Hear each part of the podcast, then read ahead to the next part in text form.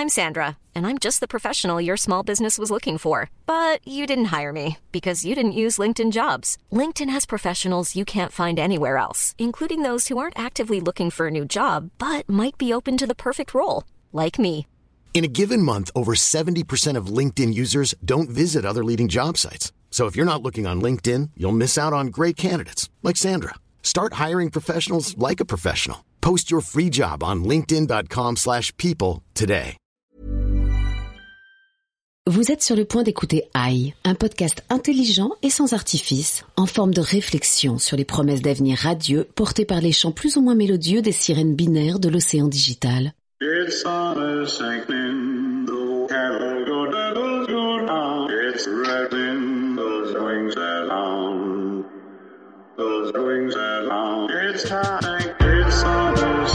Bonjour, je suis Vincent Malone et si vous m'entendez c'est que vous écoutez sans doute pour la deuxième fois Aïe, un podcast qui ne fait toujours pas mal avec sur la mezzanine du poste général Olivier Vigneault, président de BETC Digital. Bonjour. Sébastien Audus, directeur adjoint de la même maison et grand spécialiste de la stratégie digitale. Bonjour Vincent. Et bien sûr Félix Barès, notre journaliste et donc notre caution morale. Bonjour. Le sujet du jour étant Les assistants vocaux.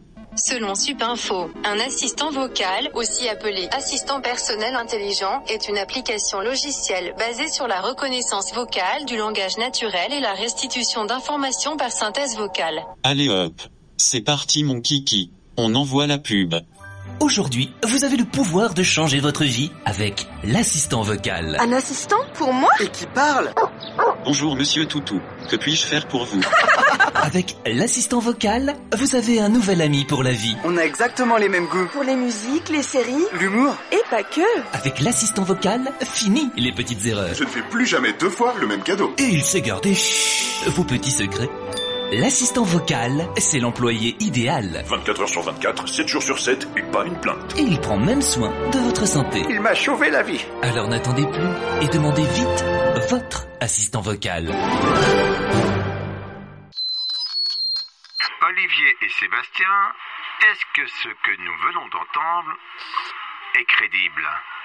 Ce qui est crédible et ce qui est vraiment intéressant dans cette publicité, euh, Vincent, euh, c'est qu'elle elle montre que tout s'appuie sur la connaissance de la data des individus. Parce que finalement, ce qu'on comprend, c'est que ah, elle a les mêmes goûts que moi, ah, euh, elle sait ce que j'aime, ah, euh, elle a compris qui étaient les membres de la famille. Et c'est exactement ça le sujet. Quand Google parle du fait qu'on est entré dans the edge of assistance, ça veut dire le monde dans lequel je connais tellement d'informations sur les foyers que je suis capable de m'adapter à eux parce que je sais quasiment tout d'eux.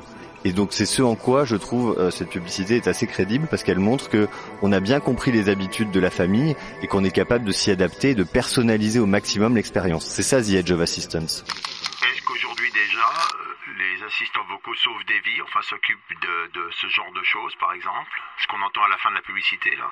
Ils sauvent pas encore des vies parce que le problème, en fait, de comme tout nouveau device qu'on va installer chez les gens, il faut que les gens ils comprennent, ils apprennent à quoi ça peut leur servir. faut qu'ils meurent une ou deux fois avant pour qu'ils apprennent en fait. C'est ça, un peu. Non, mais en fait, aujourd'hui, quand on voit les usages, parce qu'il y a déjà des études qui ont mesuré les usages qu'on fait de ces assistants vocaux, on le réduit à des tâches extrêmement basiques, c'est-à-dire Ok Google, quelle est la météo aujourd'hui? Commande-moi un Uber dans les meilleures versions, en tout cas les versions US. Donne-moi des horaires, etc. Donc ça reste des choses assez basiques. Et de ce point de vue-là, quand on teste Alexa, qui est donc le principal euh, porteur de ce courant des assistants vocaux, en tout cas par la voix d'Amazon, Alexa, ce qui est intéressant dans la manière dont l'objet a été dessiné, c'est qu'il est un peu proactif. C'est-à-dire quand tu vas lui dire bonjour Alexa, il va te donner un peu le programme de la journée, il sait où j'habite, il va me dire tiens en ce moment il y a le festival Solidays pour me suggérer des actions que je pourrais lui faire faire. Alors que par exemple pour avoir testé Google Home, on est sur une logique de c'est moi qui le questionne et donc il me renvoie des réponses. Mais si je n'essaye pas moi-même d'inaugurer des usages, ben Google ne va pas forcément m'en proposer. Donc on voit bien le truc de proactif ou réactif et c'est vrai que quand on compare avec un assistant, euh, si c'était un assistant réel, en fait la, meilleure assistance possible qu'on peut nous procurer, c'est de devancer presque nos demandes. On est vraiment loin de ça pour l'instant. sur la question de sauver des vies, les offres qui sont en train de monter là-dessus, c'est quand même des offres d'internet des objets qui viennent équiper les maisons de personnes âgées pour mesurer l'activité dans la maison, entendre ce qui se passe et prévenir le cas échéant si euh, bah, il y a plus de mouvement depuis trop longtemps ou s'il se passe quelque chose d'étrange dans la cuisine. Donc ça potentiellement oui, ça peut quand même sauver des vies et il est probable que le fait que pour les personnes âgées l'utilisation de ces outils soit vraiment facilitée par la voix parce que ils peuvent avoir des difficultés à utiliser les, évidemment les, devices traditionnels la voix, ça ouvre quand même une possibilité beaucoup plus facile, euh, bah que ça, ça, aide aussi à justement à les maintenir plus longtemps chez eux. Donc euh, potentiellement, il y a un très gros progrès là. Est-ce qu'il y a un accès handicapé, par exemple pour les muets, à, ces assistants vocaux Alors moi j'ai vu une vidéo. Félix nous répond. D'un appareil qu'on se met sur la tête. Alors je sais pas pour les muets sans doute, mais en fait on n'a pas besoin de, de, faire sortir sa voix. C'est quelque chose qui doit s'appuyer sur les os de la mâchoire et en fait euh, on voit un homme qui parle sans émettre de son et euh, l'assistant lui répond euh, à travers une oreillette. Ça doit, ça doit répondre à des vibrations. Non, mais alors le, le quand même, là, le, les assistants vocaux à qui on parle, euh, leur parler n'est pas une fin en soi. C'est un raccourci pour obtenir des tâches, mais il y a d'autres moyens d'obtenir les mêmes tâches. Sans aller jusqu'au handicap ou au fait d'être muet, il y a un enjeu de pouvoir comprendre tout ce qui s'exprime. Et on disait effectivement de pouvoir comprendre les différents accents ou euh, les gens qui bah, parlent, je sais pas, qui font des fautes de syntaxe ou des fautes de grammaire. Est-ce que euh, du coup ça aussi c'est prévu? Oui, il y a une anecdote assez amusante sur le lancement d'Alexa en France où ils se sont fait effectivement doubler par Google qui s'est dit bah puisqu'on a pris tellement de retard aux US, essayons d'attaquer les autres marchés euh, le plus violemment possible. Donc évidemment le premier truc c'est plus il y a de foyers qui auront des assistants vocaux, plus les assistants vocaux vont progresser, puisque comme d'habitude, plus il y a de data et plus l'intelligence euh, artificielle progresse. Donc ils ont bradé en fait leurs assistants vocaux pour rentrer dans tous les foyers. Et après, Alexa, enfin en tout cas Amazon a expliqué son retard parce qu'il disait on a voulu vraiment être hyper pertinent sur la compréhension du langage euh, de la langue française. Et donc du coup, ils ont ils ont expliqué notamment qu'ils ont passé beaucoup de temps sur les, terminologies anglaises qui sont rentrées dans la langue française et qui sont prononcées différemment par les Français. Donc par exemple, pour qu'Alexa comprenne quand, quand je lui dis réserve-moi un endroit pour un brunch, et en fait quand je dis brunch c'est un mot anglais, mais il se trouve que prononcé par un Français ça devient un brunch et c'est pas dit comme l'aurait dit un, un, anglophone. Ou alors il prenait l'exemple aussi du groupe Radiohead que nous on dit Radiohead et que les Américains disent Radiohead or something like that. Et du coup, ils ont passé beaucoup de temps justement à l'adaptation de la compréhension du langage français le plus pertinent possible, quoi. Et est-ce que tu peux juste, est-ce que vous pouvez juste expliquer ce qu'on appelle le langage naturel? Le langage naturel, c'est comme son nom l'indique, la manière naturelle de parler qu'on a, euh, nous les humains. Et donc, à la différence de la façon dont on s'est adressé entre guillemets aux ordinateurs jusqu'à présent dans les recherches, en se disant que ce qui comptait c'était des mots clés, donc euh, horaire, cinéma, proximité, par exemple. Non, maintenant, le langage naturel, c'est euh, quels sont les horaires de films dans les cinémas à proximité de chez moi. Je parle normalement. Là, vous parlez normalement, là Là, j'essaie de parler normalement, oui. En fait, on a appris pendant longtemps à parler le langage de Google. Donc, on utilisait les mots-clés, on était un peu dépendant des mots-clés. Et aujourd'hui, c'est un peu l'inverse, c'est la machine qui devient dépendante ou qui va apprendre de notre langage effectivement naturel de la manière dont on parle et dont on a toujours parlé. Alors on est parti de l'anglais et après ils font comme toutes les langues de la planète et j'ai écouté grâce à un lien qu'Olivier m'a envoyé, j'ai écouté un peu euh, je suis ton père, euh, Luc je suis ton père dans toutes les langues racontées par ces voix-là et je constate qu'il y a quand même une, grande différence de qualité en fonction des langues. Ils commencent par les anglais, mais je pense qu'ils veulent faire des langues formidables pour tout le monde, parce que le monde entier a droit aux assistants vocaux, selon Google, selon Amazon, ça c'est sûr, parce que business is business everywhere. Maintenant, c'est vrai que euh, ce sont les assistants en langue anglaise qui ont la voix la plus naturelle, les intonations, et ce qui est intéressant, c'est en fait entre euh, les assistants vocaux au début qui parlaient de manière un peu mécanique et aujourd'hui la façon qu'ils ont de pouvoir mettre des nuances, accélérer, ralentir, mettre un peu d'intention, euh, bah c'est tout le chemin que ça prend et, et c'est ça qui va faire qu'on va de plus en plus avoir envie de leur parler parce qu'en fait c'est ça qui crée de l'émotion.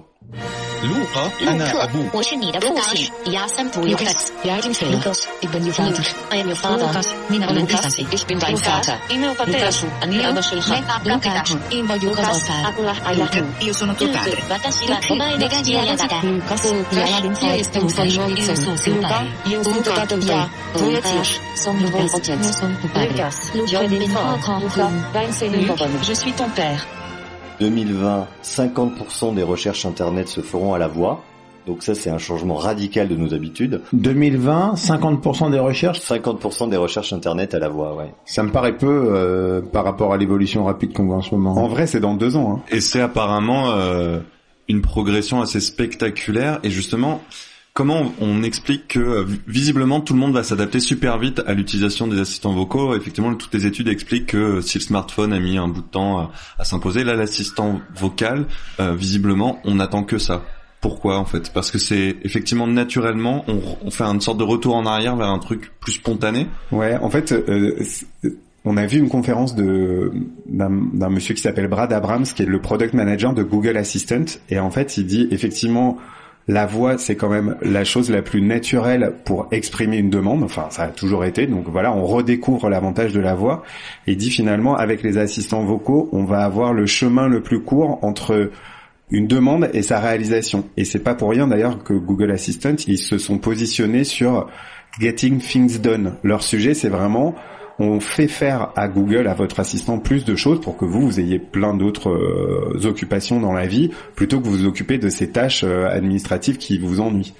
Donc on, est sur un raccourcissement entre l'intention et la réalisation de l'action. Et si j'en crois euh, ce que dit Werner Vogels, qui est le vice-président d'Amazon, la commande à la voix, c'est aussi un progrès d'accessibilité parce que justement pour les plus petits ou pour les plus âgés, euh, bah, c'est une possibilité de commander qui est universelle, qui ne nécessite pas de savoir écrire, de savoir lire, voilà, qui est accessible au plus grand nombre. Donc il y a aussi cet enjeu-là. Et si, encore une fois, la technologie et l'intelligence artificielle ne faisaient que reproduire ce que l'intelligence bien réelle, on ne parle pas de la mienne, avait créé depuis des siècles, l'assistant vocal, et ce sont tous les médias qui le vendent ainsi, n'est autre que le majordome des temps modernes. Or, l'invention du majordome, ça ne date pas d'hier, n'est-ce pas Félix? L'histoire passionnante et édifiante du majordome. Et oui, difficile de dater une fonction qui a dû être créée en même temps que la maison, le domus, le domus. Et sitôt qu'il s'est trouvé un propriétaire assez riche ou puissant pour pouvoir mettre quelqu'un d'autre à la gestion de son domaine, on imagine que le majordomus, le premier responsable de la maison, a dû voir le jour. Mais soyons précis, le majordome, c'est bien le chef des serviteurs, celui qui parmi tous ceux qui cuisinent, font les courses, lavent, rangent, jardinent, coiffent, habillent, etc., c'est celui qui a la plus haute position. Et on dit même que l'expression majordomus est née sur les galères. Ce nom était donné donc sur les bateaux prisons au responsable des vivres, et donc clairement celui qui avait le rôle le plus important pour faire survivre tout le monde, tout le monde, tout le monde, tout le monde. Bref. Au service des rois, des princes, des seigneurs, du clergé, puis des riches familles bourgeoises, après la Révolution, les majordomes sont bien des assistants vocaux, puisque réactifs à la moindre évocation de leur nom ou au tintement d'une clochette. Ils créent une expérience unique pour leurs propriétaires en apprenant leurs besoins et surtout en devançant leurs envies. L'objectif n'est pas esthétique ou capricieux, il est redoutablement pragmatique, il s'agit de faire gagner du temps à ceux qui savent le transformer en argent, en argent, en argent, en argent. Bref. À la base, le majordome gère essentiellement la logistique de la cuisine, les achats, l'approvisionnement, les prestataires, les fournisseurs, le personnel, l'organisation des réceptions. Mais en fait, avec le temps, il devient un véritable bras droit. Il élargit ses compétences et s'occupe des moindres soucis du quotidien jusqu'à la sécurité, sécurité de la famille et jusqu'à prendre des décisions à la place de son employeur. C'est-à-dire qu'un majordome pouvait gérer un chantier, par exemple, à la place du maître de maison. Alors tout ça, un assistant vocal doué d'une intelligence artificielle peut ou pourra sans doute le faire un jour. Mais voici en revanche une chose qui a fait la réputation et l'honneur dans l'histoire de cette fonction et que ces assistants artificiels ne pourront sans doute pas faire. Le majordome écoute mais n'entend rien. Il regarde mais ne voit rien. Il protège de manière absolue les secrets de son maître. Au service des familles les plus puissantes et influentes de la planète, dans la confidence des plus lourdes décisions politiques, le majordome a souvent été décrit comme un homme sourd, aveugle et muet. Sourd, aveugle et muet. Sourd, aveugle et muet. Bref, c'est ainsi qu'un des plus célèbres représentants de la profession, le dénommé Alfred, a su préserver le secret le plus précieux de Gotham City, la véritable identité de Bruce Wayne. Au-delà du majordome, ce qui est amusant dans les réactions des médias, c'est effectivement de dire que tout d'un coup, avec notre grand libre arbitre qui nous caractérise et en même temps la peur soi-disant énorme des gens qu'on leur capture leur data, en fait, on laisse rentrer plus que des majordomes, on laisse rentrer des commerçants chez nous. Donc euh, j'ai tout simplement commandé euh, grâce à mon compte Amazon et j'ai réussi à commander et à demander à ce qu'on envoie mon panier, même si j'ai eu des petits déboires parce que pendant un moment il a cru que je voulais aussi commander des paniers, mais bon bref, j'y suis parvenu. Euh, et, et là j'ai dit euh, tiens euh, Alexa mets de la musique. Et là Alexa m'a répondu euh, très bien, je déclenche vos 14 jours de musique gratuite. Euh, et évidemment en fait j'ai regardé les conditions générales euh, tout de suite et à l'issue des 14 jours tacitement, je vais donc payer pour avoir accès à la musique, à Amazon Music. Et je n'ai pas réussi à lui dire, parce que je lui ai dit sur tous les tons, je lui ai dit non Alexa, je ne veux pas la musique. Et en fait, elle n'a plus compris ce que je voulais dire. Et donc je n'ai pas réussi à me désabonner. Euh, donc je vais forcément réussir à un moment ou à un autre, mais ça montre bien à quel point euh, cette euh, fluidité euh, et cette euh, finalement cette aisance incroyable pour commander des choses euh, a d'énormes limites. Dans tous les médias, on parle de majordome hein, pour les assistants vocaux. On Ouais. sent que c'est vraiment une commande aussi des, des, des créateurs de ces assistants vocaux. Euh, pour autant, effectivement, on voit bien que derrière, euh, c'est pas des gens qui vont être à notre service. C'est toute l'ambiguïté. Hein. Ce sont des gens qui vendent quelque chose. C'est pour nous faire consommer des choses. A priori. Je vous interromps, on écoute tout de suite Monsieur Parano qui nous donne son point de vue un peu inquiet sur la chose. Bon, bah alors là, le problème est simple. Euh, quand j'embauche un assistant ou une secrétaire, bah, il travaille chez moi, avec moi, et puis pour moi, hein, ou ma société. Avec l'assistant vocal, j'ai quelqu'un qui travaille chez moi, avec moi, mais pour qui? Alors ça, on nous le dit pas, hein. Et c'est sans compter euh, sur les hackers euh, de tout poil qui, voilà, une nouvelle porte d'entrée pour venir nous dévaliser. Félix, Sébastien, Olivier, est-ce que Monsieur Parano a raison d'avoir peur? Monsieur Parano est parano. Il cherche tous les dommages collatéraux que pourrait entraîner cette, cette irruption des assistants vocaux chez les gens. Il demande comment on peut accepter que quelqu'un travaille pour nous en travaillant pour quelqu'un d'autre. Amazon, en l'occurrence, est assez clair puisque je crois que vous avez fait l'essai, Vincent, et quand on lui demande mais pour qui travailles-tu, Alexa Je travaille pour Amazon, mais je suis là pour vous aider. Donc elle est relativement transparente. Après, ça pose évidemment la question de l'adoption de ces assistants vocaux par rapport à l'angoisse et la protection des données personnelles. Donc il y a effectivement des chiffres français qui disent qu'il y a quand même plus de 60% des gens qui sont embarrassés par le fait d'avoir un assistant vocal chez eux parce qu'ils ont peur en termes de protection des données personnelles. Mais après, comme dans notre épisode de la dernière fois, c'est toujours la même question, c'est qu'est-ce que je reçois en échange? Est-ce que cette machine va travailler dans mon intérêt? Alexa, est-ce que tu travailles pour moi? Hmm, je ne sais pas. Une question qui est soulevée par Olivier lui-même tout à l'heure quand il disait que euh, finalement on, on lui avait quasiment mis un contrat signé sous le nez alors qu'il avait juste demandé à écouter un peu de musique pour se détendre après ses achats dispendieux de paniers en retard. Oui, chacun ses goûts. Euh, je pense qu'il faut pas les mettre tous dans le même panier, et que ça va être aussi le sujet de la bataille commerciale entre eux. Merci pour ce remont panier. Je, je vous en prie. Et effectivement, Amazon et donc avec son Alexa s'annonce très commerçant, ce qui est pas très étonnant parce que c'est quand même Amazon. Et donc la promesse, c'est voilà, c'est une facilité pour commander plus vite et donc très vite, ils proposent des choses qui peut-être ne m'auraient pas traversé l'esprit et que je vais me retrouver à acheter malgré moi. Google est pas tout à fait là parce que Google, quand on lui demande pour qui il travaille, il dit euh, je suis là pour vous aider, vous accompagner, je suis votre assistant et c'est moins clair sur ce qu'il a à vendre. Il a évidemment à vendre de la publicité c'est le modèle Google qui va être reproduit là, mais il est peut-être un petit peu plus à mon service. Du côté d'Apple, ils ont concentré pour l'instant la proposition du HomePod sur la musique, donc c'est l'assistant qui va m'aider à bien gérer ma musique et ils essaient d'embrasser un petit peu moins large. Ils sont pas tous les mêmes. Ceux qu'on aura demain dans nos véhicules euh, en voiture, euh, ils vont nous aider aussi à euh, piloter et en tout cas à, à accomplir des tâches tout en étant au volant. Donc effectivement, le sujet quand même, ça va être de faire en sorte que les gens n'aient pas de rejet parce que on sera allé trop loin. Je pense que c'est un des enjeux, en tout cas par rapport à la culture européenne, un des enjeux d'Alexa. Et un des enjeux aussi du coup derrière, c'est euh, si je commande par exemple une pizza, euh, d'être la marque de pizza qu'on va me proposer. Alors Félix, est-ce que vous savez ce que c'est que le PASO Eh ben non, je ne sais pas. Voulez-vous en savoir plus? C'était Aïe, une émission du Poste Général en partenariat avec BETC Digital. Mom deserves the best, and there's no better place to shop for Mother's Day than Whole Foods Market. They're your destination for unbeatable savings, from premium gifts to show-stopping flowers and irresistible desserts. Start by saving 33% with Prime on all body care and candles. Then get a 15-stem bunch of tulips for just $9.99 each with Prime. Round out Mom's menu with festive rosé, irresistible berry chantilly cake, and more special treats. Come celebrate Mother's Day at Whole Foods Market.